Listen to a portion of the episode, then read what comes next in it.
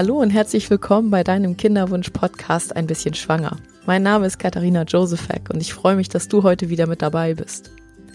Mein Thema ist heute die Kindersehnsucht und ähm, ein Stückchen auch, wie man den Abschied vom Kinderwunsch erfolgreich schaffen kann. Und so habe ich mich über diese Themen mit dem Kinderwunsch-Coach Franziska Färber unterhalten. Sie macht das schon relativ lange, ist schon seit sechs Jahren Kinderwunsch-Coach und hat mir erzählt, wie sie überhaupt dazu gekommen ist, Kinderwunsch-Coach zu werden, was ihre Geschichte gewesen ist, ähm, sozusagen ihr Weg zum, ja, zur beruflichen Veränderung und wir haben uns im Kern aber eher darüber unterhalten, wie man den, ja, sozusagen den Schritt aus dem Kinderwunsch heraus zumindest ein Stückchen aus dem Kinderwunsch heraus schaffen kann. Und das ist ja immer wieder ein großes Thema, was passiert, wenn es eben nicht klappt. Und es ist ja leider nach wie vor für sehr viele Paare die, ähm, ja, die Situation auch nach mehreren Versuchen, dass es eben einfach ähm, möglicherweise nicht geklappt hat, dass es nicht dazu gekommen ist, dass man ähm, den Weg zum eigenen äh, Kind gefunden hat. Und auch dann muss das Leben natürlich weitergehen. Und Franziska arbeitet sehr, sehr viel mit Paaren, die eben entweder noch so in dieser letzten Hoffnungsphase sind, also durchaus noch eine Chance besteht, dass es noch zum eigenen Kind kommt, aber eben auch mit, mit Paaren insbesondere, also sie hat gesagt,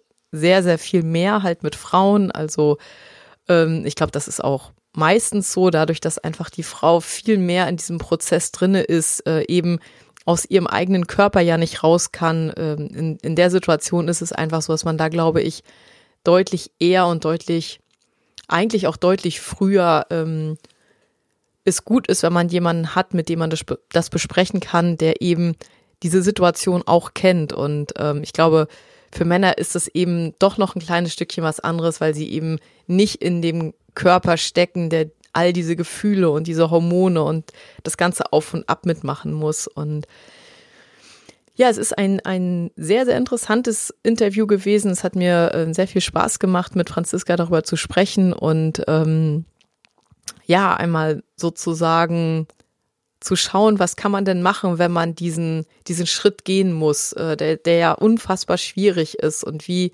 bekommt man diesen, diesen Prozess, weil es ist natürlich nichts, was irgendwie einfach so, also was man sozusagen beschließt und dann ist es so, sondern es ist definitiv ein Prozess und ja, wie kann man mit diesem Prozess umgehen und Genau, bevor es jetzt gleich mit dem Interview losgeht, ähm, möchte ich dich auf jeden Fall noch einmal auf äh, die Petition oder an die Petition erinnern, die ich ja jetzt äh, genau vor einer Woche gestartet habe. Wir haben jetzt bisher unglaubliche 15.000 Unterschriften gesammelt auf change.org. Ich werde auch die Petition nochmal in den Shownotes verlinken.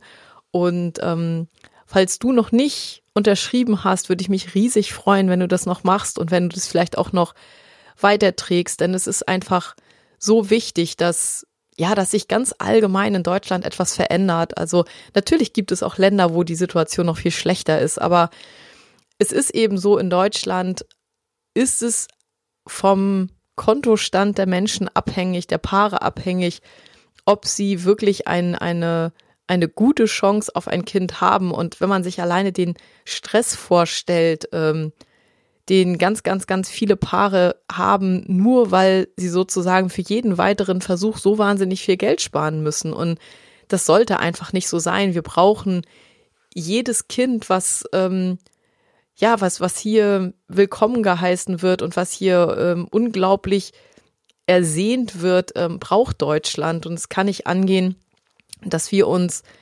momentan eine Situation erlauben, wo 50 Prozent der Paare aus einer Kinderwunschbehandlung nach drei Versuchen rausgehen und kein Kind bekommen haben. Und ich glaube, dass man da an vielen Ecken und Enden noch was verbessern kann. Aber eine Sache, die auf jeden Fall rückgängig gemacht werden sollte, das ist diese Gesetzesnovelle von 2004, wo beschlossen wurde, dass die gesetzlichen Krankenversicherungen die Kosten nicht mehr tragen müssen, einfach weil ähm, Unfruchtbarkeit eben nicht mehr als Krankheit anerkannt wird. Und ich bin absolut davon überzeugt, dass ähm, das rückgängig gemacht werden sollte und ähm, dass es einfach viel, viel mehr Unterstützung geben sollte und grundsätzlich eben auch mehr Lärm geben muss, mehr, ähm, mehr Ärger geben muss von den Menschen, die unter einem unerfüllten Kinderwunsch leiden, einfach damit die Politik merkt, oh, da müssen wir vielleicht mal hingucken, weil es wirklich ein Problem ist.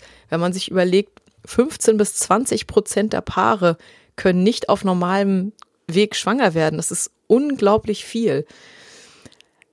Ja, du merkst, es ist auf jeden Fall mein Herzensthema. Ich finde, dass es ganz, ganz wichtig ist, dass wir zuerst an dieser Stelle was ändern und dann gibt es noch so, so viele andere Dinge, wo, wo wirklich Änderungsbedarf herrscht, ob, ich, ob es jetzt das Embryonenschutzgesetz ist, was die Möglichkeiten so stark einschränkt, ob es ein ein Reproduktionsgesetz ist, was wir unbedingt brauchen, ob es eine Neuregelung ist, was zum Beispiel die ähm, ja den den den Gebrauch von Samenspenden, wenn wenn bei einem Paar es eben nicht möglich ist, weil der Mann gar keine Spermien mehr hat und die müssen dann auf eine Samenspende zurückgreifen, dass dann gar keine Kosten übernommen werden. Das ist einfach unglaublich ungerecht.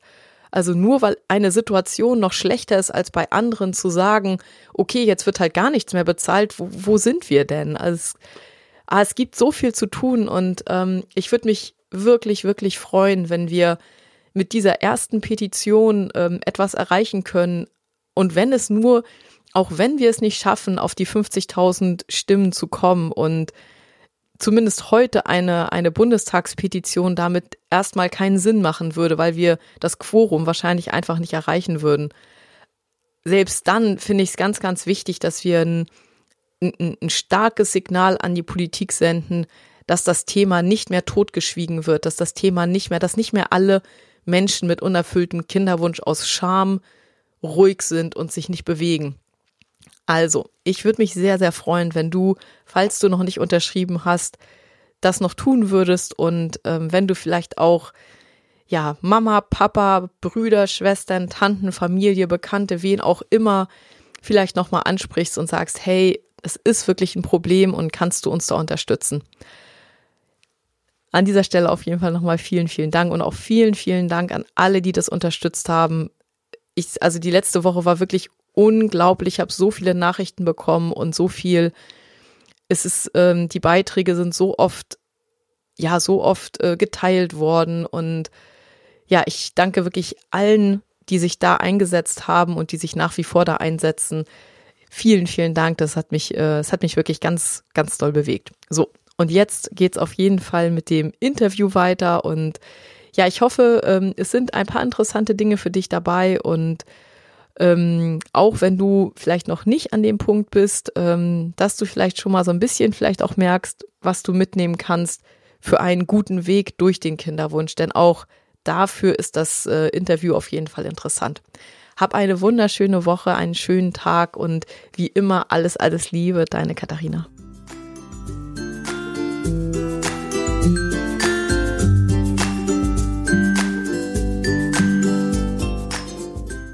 Freue mich ganz doll, dass ähm, ich heute einen ganz besonderen Gast im Podcast habe oder auch ähm, hier bei YouTube. Und zwar ist das die Franziska Färber. Äh, Franziska Färber ist Kinderwunschcoach in München, macht das schon ziemlich lange, ähm, macht das schon seit sechs Jahren und äh, hat ganz, ganz viel Erfahrung in dem Bereich. Einmal was äh, den Abschied vom Kinderwunsch angeht, aber auch äh, äh, im Schwerpunkt, was die Begleitung äh, beim Kinderwunsch angeht. Und ja, ich freue mich, dass Franziska sich heute die Zeit genommen hat, mit mir ein Interview aufzunehmen. Und ähm, was mich als allererstes interessiert, Franziska, wie bist du eigentlich dazu gekommen, dass du Kinderwunsch-Coach geworden bist? Also kannst du uns einmal so ein bisschen erzählen, wie war dein Weg hierhin? Also erstmal, Katharina, herzlichen Dank, dass ich im Podcast sein darf. Ich freue mich total und wir haben strahlenden Sonnenschein.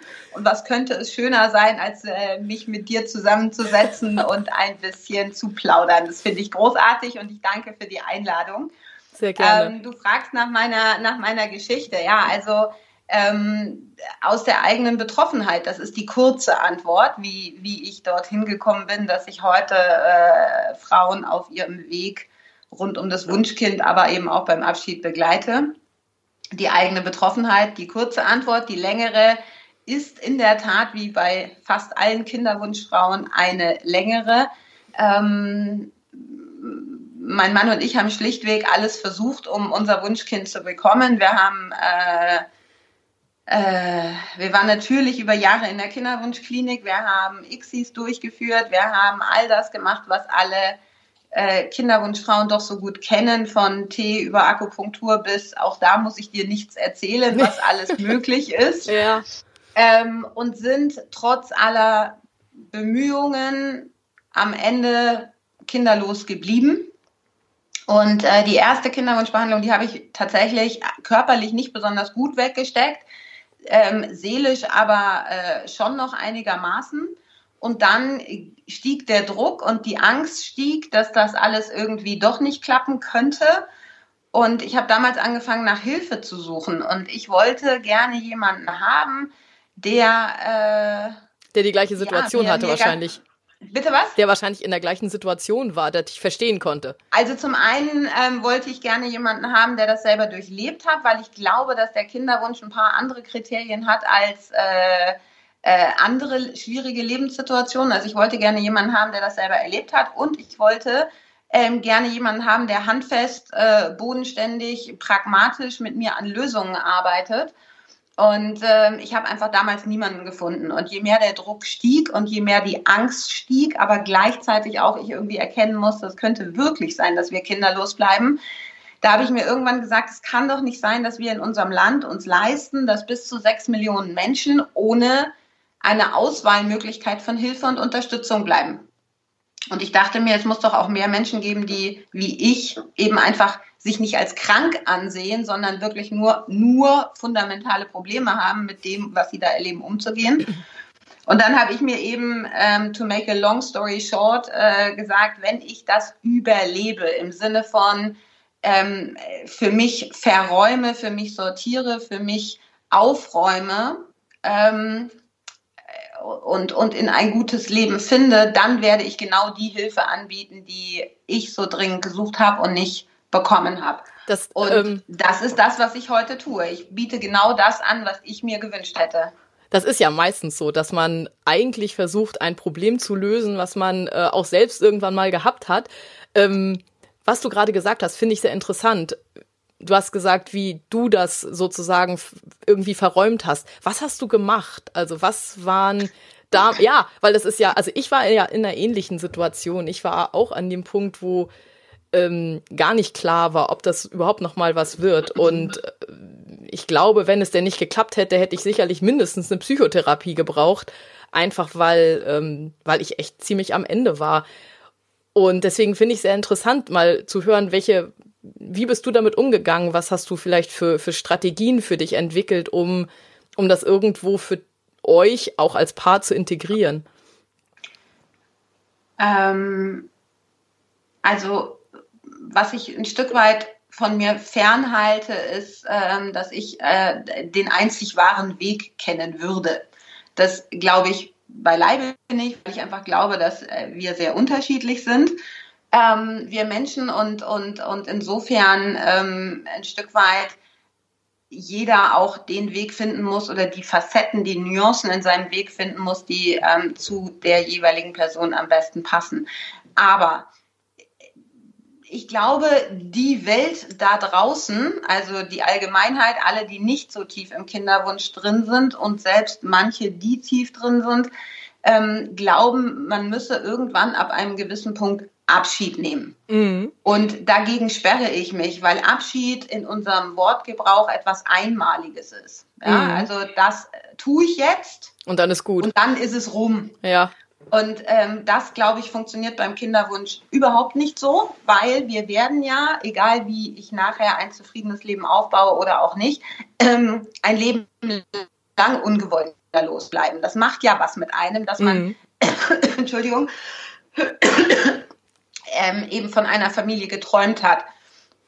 Und wenn man die nicht bekommt, dann bleibt das ja ein Leben lang so. Das heißt aber auch, dass ich ähm, Wege finden muss, wie ich das Nicht-Ereignis in mein Leben integrieren kann. Ich habe dann immer so das Bild und sage, du musst auch mit 60 vorm Haus oder mit 80 vorm Haus sitzen können und sagen können, ich habe das damals nach bestem Wissen und Gewissen entschieden. Mhm.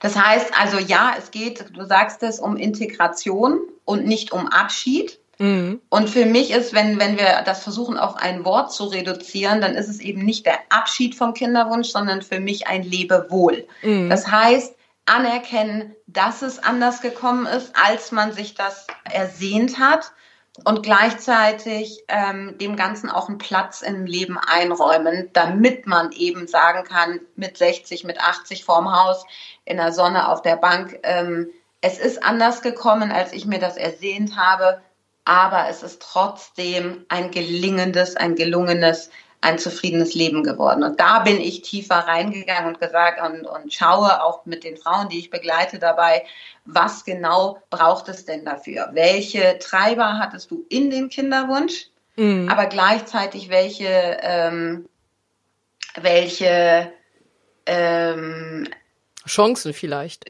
Versprechen hast du für dich selber an ein gelingendes Leben? Also was braucht es dafür und wo kriegst du das aber auch her? Mhm. Wie lange hast du für dich dafür gebraucht, um, also du, hast, du hast, du hast gerade gesagt, du, du hast gesagt, wenn du das für dich äh, irgendwo integrieren kannst, dann bietest du das an als sozusagen als Dienstleistung, dass du anderen hilfst. Ähm, das heißt, du hast für dich erstmal diesen Prozess im Grunde durchgemacht und hast dann gesagt, okay, jetzt weiß ich in Anführungsstrichen, wie es geht, obwohl ich auch glaube, dass das wahrscheinlich auch etwas ist, wo man sicherlich auch immer wieder irgendwo so ein Stückchen dran arbeiten muss. Ähm, genau. Ja. Also man muss natürlich erstmal, ähm, also wenn, wenn man der, an Abschied denkt, dann äh, nehme ich schon mal den Druck raus und sage, Moment mal, also wir reden hier nicht über den einen großen Berg, auf den du völlig ermüdet und ohne Proviant stiefeln musst und dann ist aber oben die Aussicht toll, mhm. sondern ich glaube, es ist schlichtweg eine Art hügelige Landschaft, wo es mal höher geht und mal äh, tiefer bergab. Bisschen, wieder auch ein bisschen bergab. Das heißt, ich glaube, es geht ein Stück weit in Wellen.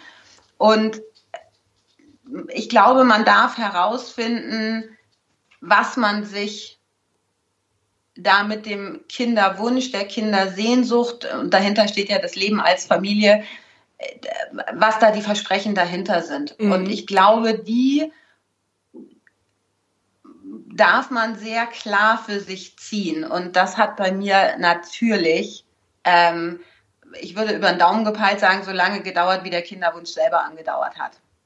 Das sagt also, man ja auch oft Heilung, über Trauerphasen. Heilung darf, Heilung darf ähm, genau, ja. Heilung darf seine Zeit brauchen. Also es ist eben nicht der eine Berg, auf den ich mich mit der letzten Kraft kämpfe und dann ist alles gut, sondern ja, es ist eine hügelige Landschaft, aber die zu durchschreiten dauert in der Regel genauso lange wie der Kinderwunsch selbst. Ja. Wobei es natürlich auch Frauen gibt, die zehn Jahre und mehr Kinderwunsch haben. Äh, für die könnte das jetzt natürlich auch eine gewisse Angst mit sich bringen, dass das jetzt noch zehn Jahre dauert, bis es wieder gut ist. Es ist ein Anhaltspunkt. Ne? Bei mir hat es einfach schlichtweg mehrere Jahre gedauert. Mhm. Wenn jetzt äh, jemand zu dir kommt und ist also zum Beispiel, wenn ich jetzt mich zum Beispiel genommen hätte äh, zu der Zeit, wo ich so ähm, nach den ersten fünf Fehlgeburten, wo ich irgendwie für mich sagen musste, hey, vielleicht wird es nichts mehr, vielleicht kann dein Körper das einfach nicht. Und ich wäre zu dir gekommen und hätte gesagt, Franziska, was mache ich jetzt? Wie, wie startest du da, wenn jemand so total am Ende ist? Also zweierlei. Zum einen glaube ich, dass der, bleiben wir mal bei dem Begriff, einfach weil er etablierter ist, beim Abschied vom Kinderwunsch, ich glaube, da muss man in die Position kommen, ähm, Entscheidungen treffen zu können, die ein Leben lang Bestand haben. Mhm. Und ich glaube nicht, dass es eine, dass wir gute Entscheidungen treffen können, und das meine ich ganz grundsätzlich, wenn wir in einem körperlichen, aber auch seelischen totalen Ausnahmezustand sind. Das kann sein, dass wir in solchen Situationen natürlich erstmal Entscheidungen treffen müssen, um die Oberhand zu behalten, klar. Ähm, aber wenn es um langfristig tragfähige Entscheidungen geht. Und wir reden ja hier über Frauen, die irgendwas zwischen 30 und Mitte 40 sind. Mhm. Die müssen ja 30 oder 40 Jahre diese Entscheidung auch noch tragen können. Das heißt, natürlich brauchen wir auch eine gewisse innere Stabilität an der ich arbeite. Gleichwohl denke ich, ist es mehr als nur entspann dich mal. Das ist ja so der Satz, den wir alle. Ja, schrecklich, den hat jeder äh, gehört. Nicht, er, nicht, ertragen. Spannenderweise ich den auch heute noch nicht ertrage, obwohl äh, es vielleicht tatsächlich mal Sinn machen würde, irgendwie sich zu entspannen, aber da gehen bei mir immer noch alle Lampen an. Ah, ich glaube, das ist so ein also, Trigger so ein totaler total, Trigger. Total. Mhm. Und ich glaube, der bleibt auch. Das darf aber auch so sein, finde ich. Ich äh, nehme ja. es zur Kenntnis, wenn jemand meint, ich solle mich mal entspannen und ich ausflippe. Also, ich glaube, wenn wir tragfähige Entscheidungen treffen wollen, müssen wir eine gewisse seelische und körperliche Stabilität haben. Und das ist ja genau das, was bei den meisten Kinderwunschfrauen ähm, dann einfach auch gar nicht mehr vorhanden ist. Das heißt, ja, das müssen wir aufbauen. Und der zweite Punkt ist zu gucken, ähm, wir denken immer, wenn wir in einer schwierigen Situation sind oder uns dort, machen wir es mal plakativ, hineinmanövriert haben, wenn gleich wir alle wissen, dass man das beim Kinderwunsch ja nicht absichtlich tut. Aber wenn wir in so einer Situation enden oder uns sehen, in der wir gelandet sind, dann müssen wir natürlich auch verstehen, was uns dahin gebracht hat, welche Versprechen damit einhergehen, welche Vorstellungen, Werte, Visionen. Mhm. Ähm, und dann aber auch verstehen, was kann diese Person richtig, richtig gut. Weil nur weil man in dieser schwierigen Situation gelandet ist, alles auf Null setzen zu müssen und zu denken, ich muss jetzt alles anders machen, mhm. ist der Wechsel vom einen Zwang in den nächsten. Ja, okay. Ich bin ein Freund davon mit, bitte bleib so, wie du bist aber setze deine Stärken für dich ein und schaue, dass wir, und, und da schaue ich natürlich schon hin, wie kriegen wir das hin, dass das, was du eh schon richtig gut kannst, du für deinen Weg ins Lebewohl durch deine hügelige Landschaft einsetzen kannst. Mhm, okay, und ähm, du hast äh, als erstes gesagt, du versuchst so ein bisschen eine Stabilität wieder hinzubekommen. Was, was kann man da machen? Weil das ist, finde ich, eine Sache. Ähm, ich bekomme auch hier und da Nachrichten, wo es halt wirklich darum geht, dass jemand mir schreibt und sagt, ich bin vollkommen am Ende, wo ich da manchmal denke, ja, natürlich kennt man diese Situation und was sagt man jetzt? Was kann man demjenigen jetzt als Tipp geben? Was soll er jetzt tun, um überhaupt wieder, wie du eben schon gesagt hast, auf so ein Basisniveau zu kommen, wo man überhaupt wieder handeln kann? Also auch da, ich sperre mich dagegen, dass ich das eine alleinige äh, Rezept habe. Nee, das sowieso nicht. das, das ähm, entspricht einfach nicht meinem Wesen und deswegen mache ich alles, was ich tue, sowohl die Coachings als auch die Online-Kurse mit einer individuellen Begleitung, damit ich eben auf die individuelle Situation gucken kann. Ähm, ich glaube nicht, dass es jemandem in dieser Situation weiterhilft, ein Wochenende in ein Wellness-Hotel zu fahren und danach sind die Kräfte wieder da. Also äh, das, glaube ich, funktioniert überhaupt nicht. Ich kann von mir selber eine ganz gute Geschichte erzählen, die es vielleicht ein bisschen anschaulicher macht. Ähm, ich habe mich damals hingesetzt und mich gefragt, was waren eigentlich Situationen in meinem Leben, Leben, nicht in den letzten Jahren, in mhm. meinem Leben, wo ich das, was wir so im umgangssprachlichen Raum und Zeit vergessen, äh, was wir da so nennen, und habe mich hingesetzt und habe mir überlegt, wo sind eigentlich Situationen oder Umfelder gewesen, wo ich Raum und Zeit vergessen kann. Jetzt kann man mich dafür auslachen, weil es natürlich sehr klischeehaft ist, aber tatsächlich ist, wenn ich von Hunden umgeben bin, wenn ich Kühe rieche oder Pferde, dann sind das Situationen, die natürlich irgendwo in meiner Kindheit liegen, aber die mich sofort rausholen aus meiner Mühle. Mhm. Ja, also wenn, wenn ich übers Feld stapfe oder durch den Wald stapfe mit dem Hund, dann geht's mir gut. Da kann die Welt untergehen vor Regen, mir geht's dann gut. Ähm, genauso wie wenn ich irgendwo im Kuhstall bin oder so. Ja, das kann man. Das ist ja im Endeffekt ist das ja so ein ja Stück weit. Allen, das ist ja so ein Stück weit auch ähm, das, was man heute mit Achtsamkeit eigentlich ähm, ja. so dieses Sein im Moment und ich glaube, dass Tiere, und das, mir ging das ja auch so, ich habe ja auch, wir haben ja auch einen Hund angeschafft, ähm, nach, äh, das hört sich jetzt wirklich total lächerlich an, wenn ich darauf, darauf schaue, was dann hinterher kam. Aber nach dem ersten Jahr Kinderwunsch war für mich so der erste Punkt, wo ich total am Ende war. Da haben wir uns dann auch vollkommen klischeehaft einen Hund angeschafft und es war absolut unser Baby, ist es aber auch nach wie vor. Und ich muss sagen, dieser Hund hat mich in, auf meinem Weg vielfach gerettet ja. vor der kompletten Depression, vor dem kompletten Zusammenbruch, weil eben genau die Situation, die du eben beschrieben hast, Standard waren. Ich konnte davon ja auch nicht weg. Ich musste mit dem Hund raus, ich musste mit dem Hund in die Natur und ähm, und Tiere haben so ein ganz speziellen Zugang zu solchen. Also mhm. die fühlen das auch. Und ja. äh, äh, mein Hund hat das dann irgendwie hinbekommen, dass ich, ähm, dass sie mich wieder aufgebaut hat. Also das, ich kann das komplett, auch wenn du sagst, es ist Klischee oder so, ich kann das komplett verstehen und mir ging es absolut genauso. Ja, und ich glaube aber, dass man schon eine Affinität zu Tieren haben muss. Also Selbstverständlich. Ich, ne, also ähm, ich bin jetzt, äh, weil, weil ich kriege manchmal die Bitte um Unterstützung und dann steht in der Mail schon drin, aber ich mag keine Tiere. Und dann muss ich immer so schmunzeln und freue mich so, weil ich mir so denke, ja, die Frau ist genau richtig bei mir, weil sie Humor hat. Ähm, weil, weil ich, also ich glaube, wenn man eine Affinität hat und wie ich mit Hunden aufgewachsen ist und ich nenne es immer liebevoll im Kuhstall, wobei das faktisch gar nicht stimmt, aber das so meine meine äh, glücklichen er Erinnerungen sind, mhm. dann ist das ein schöner Weg, ein heilsamer Weg. Aber wir haben ja nun Gott sei Dank auch genug Menschen, die keinen Zugang zu Tieren haben und die aber trotzdem einen Weg daraus finden müssen. Und auch da ist natürlich der Weg zu gucken, wo vergisst du Raum und Zeit? Was für ein Umfeld ist das? Was trägt dazu bei? Mhm. Also im Grunde auch so ein Flow. als das Wochenende im, im Wellness-Hotel, äh, ne? wo man, wenn es blöd läuft, ja dann auch wieder nur auf Schwangere trifft. So ging es mir ja auch. Ja. Definitiv, ja, das kenne ich auch.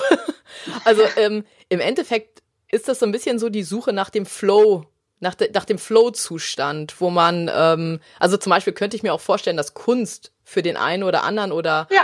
Malen, ich meine, das Gesang, nimmt man Gesang, Theater, Kunst alles, Absolut. was so. Nähen, nähen, stricken, häkeln, ja? ja? etwas mit den Händen tun, etwas beeinflussen können, was hinten rauskommt, ja. Also Ach, ich habe einmal das Ergebnis wieder in der Hand, ist äh, super, ja. Heimwerker. Ja. Das ja? habe ich, äh, das habe ich witzigerweise auch äh, in meiner gesamten Kinderwunschzeit äh, war Nähen ähm, absolut eine meiner Leidenschaften, genau aus dem Grund, weil ein mhm. das halt so ein das ist wie, wie, als wie so eingesogen. Mhm. Die, die mhm. ganze, also es ist so eine, Tätigkeit, wo man nicht mehr nachdenkt und wo man aus dem Gedankenkarussell einfach rauskommt. Ja, du denkst schon nach, aber sehr äh, nadel- und fadenbezogen in dem Fall, ne? Genau, äh, nicht Problem, ja. nicht nicht Schwangerschafts-, Kinderwunsch-Problem ja, bezogen. Genau. Und das genau. ist ja ähm, für mich war alleine schon überhaupt kleine Zeitabschnitte in meinem Leben zu haben, wo das kein Thema war, so wertvoll. Und ich hätte Total. aus der heutigen Sicht ähm,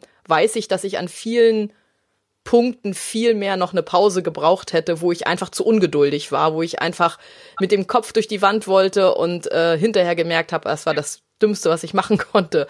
Ähm, super interessant. Was ich auch sehr interessant finde, ist, arbeitest du eigentlich auch mit Männern? Also ich glaube, ich kann mir gut vorstellen, dass der Kern deiner Coaching-Klienten sicherlich eher weiblich ist, aber ähm, wie ist das arbeitest du auch mit Männern und wie unterscheidet sich die Arbeit mit Frauen und die Arbeit mit Männern? Das finde ich sehr spannend. Also es sind tatsächlich, ich, ich habe es nicht genau ausgerechnet, aber ich würde sagen 98 Prozent Frauen. Okay. Ähm, weil wir denken ja, also ich muss nochmal einen, einen, einen Gedanken weiter vorne anfangen. Wir Frauen stecken in diesem Körper drin.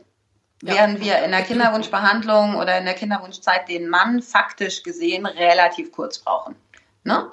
Während wir selber 31 Tage im Monat in unserem Körper drin hängen, jedes Zwicken vom Busen, jedes Rumpeln vom Eierstock und auch alle sonstigen Gefühle ähm, und Emotionen und Eindrücke unseres Körpers ja gar nicht loswerden. Das heißt, ich bin schon an dem Punkt, dass ich sage, die Hauptlast einer Kinderwunschzeit, Kinderwunschbehandlung liegt bei der Frau. Alleine schon körperlich. Wir können nicht die Tür zumachen und einfach mal abschalten. Weggehen.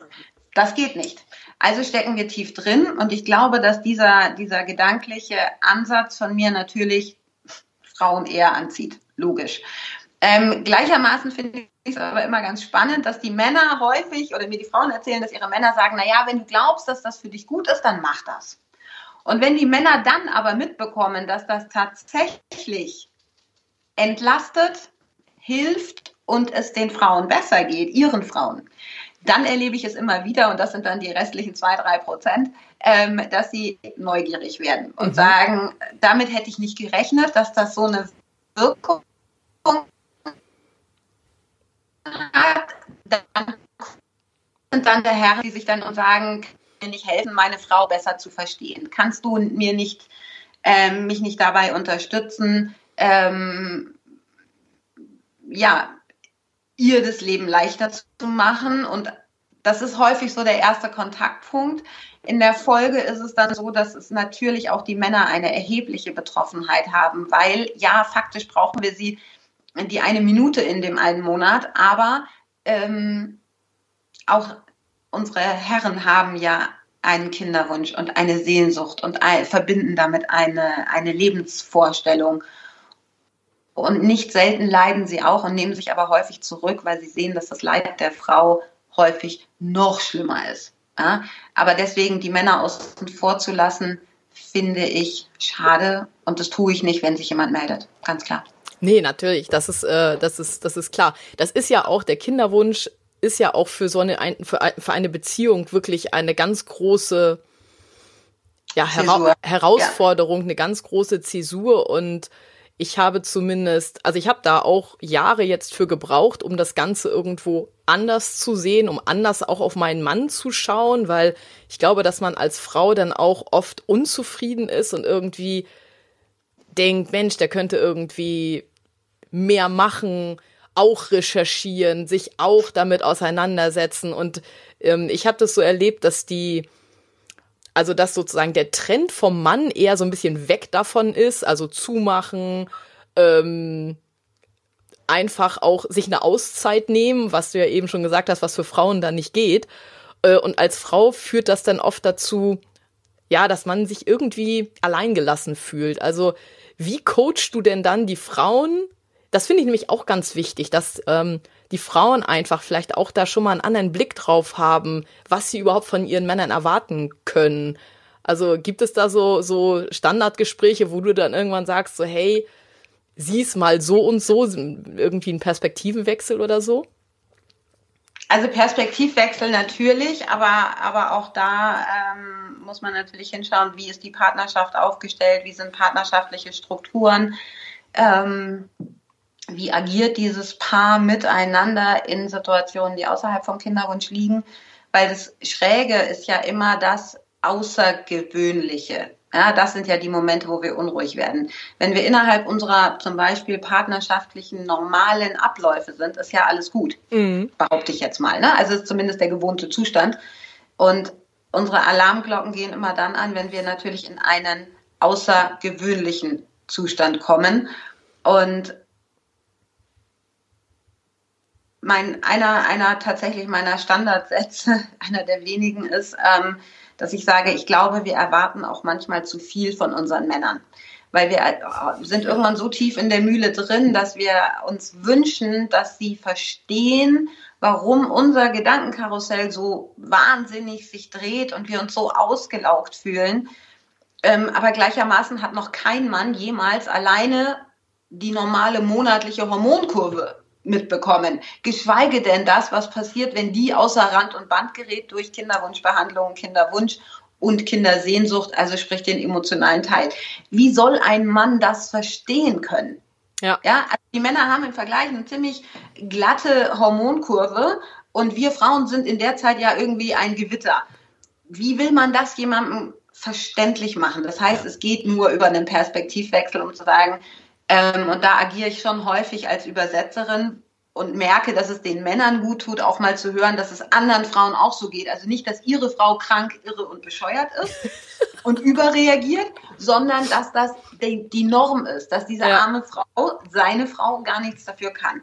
Und alleine das nimmt häufig schon erheblichen Druck raus. Und wahrscheinlich auch andersrum, oder? Dass man auch ja, der Frau einfach sagt, hey, dein Mann ist nicht so, weil ihm das egal ist, weil er sich nicht drum schert und weil er nicht will, sondern einfach, weil er eben ein Mann ist, der dann eine gleichmäßige Hormonkurve hat. Was, was, was ein Luxus ist. Ja. Oh. Das ist mein großer Wunsch. Ich denke so oft, dass wenn, dass, dass, wenn eine Frau endlich, endlich gelernt hat, mit dem kinderlosen Leben umzugehen, also sprich sich in dem Lebewohl arrangiert hat und auf dem Weg vorangekommen ist. Als wir diesen Weg gehen mussten, da war ich Anfang 30 statistisch habe ich noch, hatte ich damals noch 20 Jahre Zyklus vor mir. Was für ein Drama. Ja. 20 Jahre Hormongewitter, ja, vielleicht dann irgendwann ein bisschen abgeschlachter, aber wir kennen es ja trotzdem alle, für nichts. Ja. Und das ist etwas, was, wo ich sagen würde, mir ist klar, dass das körperlich von den Implikationen her nicht besonders klug wäre, da zu forschen. Aber emotional würde ich mir wünschen, dass jemand, der seinen Abschied anfängt zu gehen, das Lebewohl zu kreieren, dass da diese Hormone irgendwo sich wieder nivellieren würden. Ne? Ich glaube, das würde sehr, sehr vielen Kinderwunschfrauen, die ins, ins Lebewohl gehen müssen, sehr, sehr gut tun. Ja, auf jeden Fall, denn das. Äh, Aber gut. Besonders, ja, es ist natürlich nicht, ich weiß, also es geht natürlich, theoretisch zumindest könnte man natürlich medikamentös die äh, ja. vorzeitigen Wechseljahre da einläuten, aber ähm, ich denke, auch das ist wahrscheinlich, wäre an der Stelle nicht sinnvoll, aber wie bei Männern, wo das eben ganz normal von der Natur aus als ähm, Normaleinstellung äh, vorhanden ist, wenn man da manchmal drauf guckt, dann denkt man schon, ah Mensch, ist eigentlich Luxus. Also so eine, mhm. so eine ganz flache Hormonkurve, die einem nicht viel Ärger bereitet, ist schon echt eine gute Sache. Ähm, aber da kann man, haben wir nichts in der Hand. Nee. Also ja, wir hätten was in der Hand, aber ich glaube nicht, dass nee, das eine nee. gute Idee wäre, wobei ich keine Medizinerin bin. Aber äh, sagen wir so, ich, nee, ich glaub, das würde das nicht. nie und nimmer machen. Umso stärker muss man emotional werden, wenn man trotzdem ja Monat für Monat seinem äh, dann, wenn es ums Lebewohl geht, sinnverlorenen Zyklus ähm, etwas entgegenstellen zu können und sich aus diesem Gerüst des, oh, Eisprung, oh, Periode, ähm, hoffen, bangen äh, Rad auch ein Stück weit rauszunehmen. Mhm.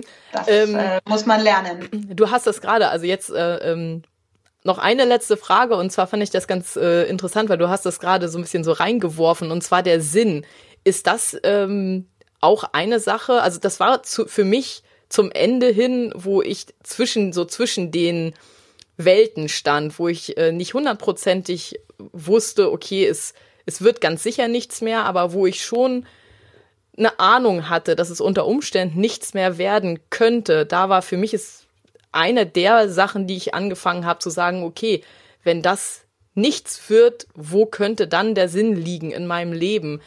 Ähm, ist das auch für dich ein Ansatz? Riesenthema. Riesenthema. Ich glaube, wir brauchen mehr als eine Beschäftigung. Und, und ähm, manche haben Glück und haben einen Beruf, der sie tatsächlich erfüllt. Aber das ist ja beileibe nicht für alle so, sondern ähm, dann erleben wir natürlich auch, dass es eine Menge Berufe gibt, wo die Leistung, die wir erbringen, austauschbar ist. Also wenn du sie nicht machst, macht sie jemand anders. Und wo es also nicht um, um die persönliche Sichtbarkeit geht und die persönliche Wirksamkeit. Und dann ist es das Normalste der Welt, eine Familie zu gründen und, und, und äh, dort ein, einen Grund fürs Aufstehen und einen Grund für vielleicht auch an schlechten Tagen das Durchhalten zu haben. Und wenn diese Familie nicht kommt und der Job gleichzeitig nicht in dem Maße sinnvoll ist und mhm. erfüllt, mhm dann wird man eine Alternative finden müssen, wie man Sinn und Aufgabe und persönliche Sichtbarkeit äh, im Sinne von nicht austauschbar sein ins Leben holt. Aber dafür braucht es natürlich ähm, A Zeit und B sowohl körperliche als auch vor allem seelische Kraft. Und insofern ist das Lebewohl, Stichwort hügelige Landschaft, ähm, natürlich schon auch ein Prozess, den man gehen muss. Ne? Von erstmal Wiedererlangung der Kräfte über Sinn und Aufgabe und natürlich noch eine ganze Reihe weiterer Fragen. Und du hast es vorhin gesagt, ungeduldig. Ja. ähm, man, mir ging es so, als, als uns klar war, das wird nichts mehr und wir werden es sein lassen müssen. Ähm, da hätte ich am liebsten gerne am nächsten Tag, mein Horizont dauerte vielleicht noch drei Monate, ein fertiges Rezept gehabt. Und ich glaube, dabei kann ich begleiten und sagen, hey, wir haben einen Plan. Mhm. Ja, also wir haben, wir haben zusammen einen Plan, wir haben zusammen eine reelle Chance, deinen Plan B zu entwickeln. Aber trotz allem, es muss 30, 40, 50 Jahre tragen, wenn auch vielleicht später noch mal ein bisschen adaptiert, aber die Grundlinie muss stimmen und es darf einfach auch ein bisschen Zeit brauchen. Und ähm, ja, ich glaube, mein Job an der Stelle ist es, mal vorauszugehen und den Weg zu leuchten, mal Hand in Hand mit jemandem zu gehen und zu sagen, komm, wir schaffen das schon, ne? ich bin ja da. Mhm. Also dieses Beruhigende. Und manchmal gehe ich auch hinter der Frau ne, und stärke so ein bisschen. bisschen. den Rücken. Ja, schiebe an oder stärke den Rücken. Ne? Mhm. Es, ist, es ist ein Weg. Es ist ein Weg, genauso wie der Kinderwunsch ein Weg ist, so ist auch das Lebewohl ein Weg. Ich finde, das ist ein sehr, sehr schönes Schlusswort und auch äh, nochmal darauf zu gucken, dass man, und das gilt, glaube ich, für den gesamten, für diese gesamte Zeit, dass man sich immer wieder Zeit nimmt. Einfach, ähm, ich glaube, das ist auch ganz, ganz wichtig für die Kinderwunschzeit an sich, um psychisch einigermaßen gesund zu bleiben, dass man sich immer wieder Zeit nimmt, um sozusagen wieder das Ganze so ein bisschen ins Positive zu drehen und so ein bisschen aber da so. muss man auch erst rausfinden, wie das geht. Und, und ja. das ist das, wo ich sage, ich wollte damals jemanden, der mich nicht als krank sieht, sondern der mich bei so genau so einer Frage unterstützt und sagt, wie kann ich denn gerade achtsamer sein, obwohl ich so unter Druck stehe? Mhm. Wie kann ich denn ähm, äh, eine Pause machen, obwohl ich doch so Angst habe? Ja, ja? und auch so Zeitdruck. Das ja, ist ja auch, ich, ich finde, so, das ist so ein, so, ein Spannungsfeld. Bitte? Das ist so ein Spannungsfeld, Zeitdruck, weil man hat Zeitdruck, ja, ja den Zeitdruck auf der einen Seite, aber eigentlich braucht man auch die Pause auf der anderen Seite. Und es ist, ähm, ja, das ja, ist. Ich glaube, ich glaube, also das Internet ist voll davon von mehr oder weniger klugen Ratschlägen und ähm, in einer solchen emotionalen Ausnahmesituation, glaube ich, braucht es ähm, das konkrete Herunterbrechen und wenn du mich fragst, was, was, du hast eingangs gesagt, was machst du denn da eigentlich als, als Kinderwunschcoach? Jedenfalls so im anverwandten Sinne hast du mich das gefragt. Und das ist genau das Beispiel. Ja, man hat von außen hörst du den Rat, großes Buzzword, äh, entspann dich mal, aber es sagt einem keiner, wie das in so einer Situation geht. Mhm. Flow und Achtsamkeit, Pause machen unter Zeitdruck, sagt einem keiner, wie das geht. Und ich glaube, an der Stelle kann ich, weil ich selber betroffen bin, mhm kann ich das, glaube ich, sehr praktisch herunterbrechen und auf ein, eine tägliche Basis übersetzen. Und ich glaube, das ist der Mehrwert, den ich mitgeben kann. Super, ja. Plus, plus natürlich, dass ich sage, ja, es kann sein, dass du kinderlos bleibst. Aber vielleicht Klar. auch nicht. Vielleicht auch nicht, aber es kann sein. Aber man wird deswegen trotzdem nicht ein Leben lang in Sack und Asche gehen müssen, sondern man kann so oder so sehr glücklich werden. Also Mut machen äh, gehört schon auch dazu, wobei ich darauf achte, dass es nicht nur ähm, der Mut ist auf, die, auf Aspekte gerichtet, die ich selber nicht steuern kann, sondern eben auch die, die ich selber steuern kann. Ja, das ist natürlich ganz, ganz wichtig.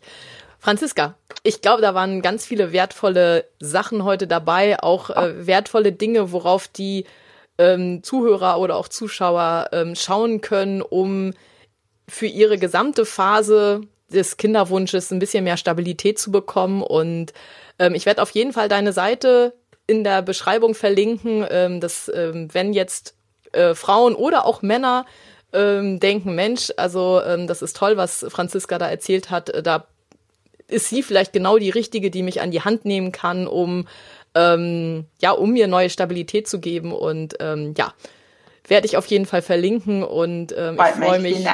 Sehr, sehr gerne. Ähm, vielen Dank für das Gespräch. Dankeschön und allen viel, viel Glück für den eigenen Weg. Das wünsche ich euch allen. Ah, Macht es gut. Sehr, sehr lieb. Danke. Tschüss. Tschüss.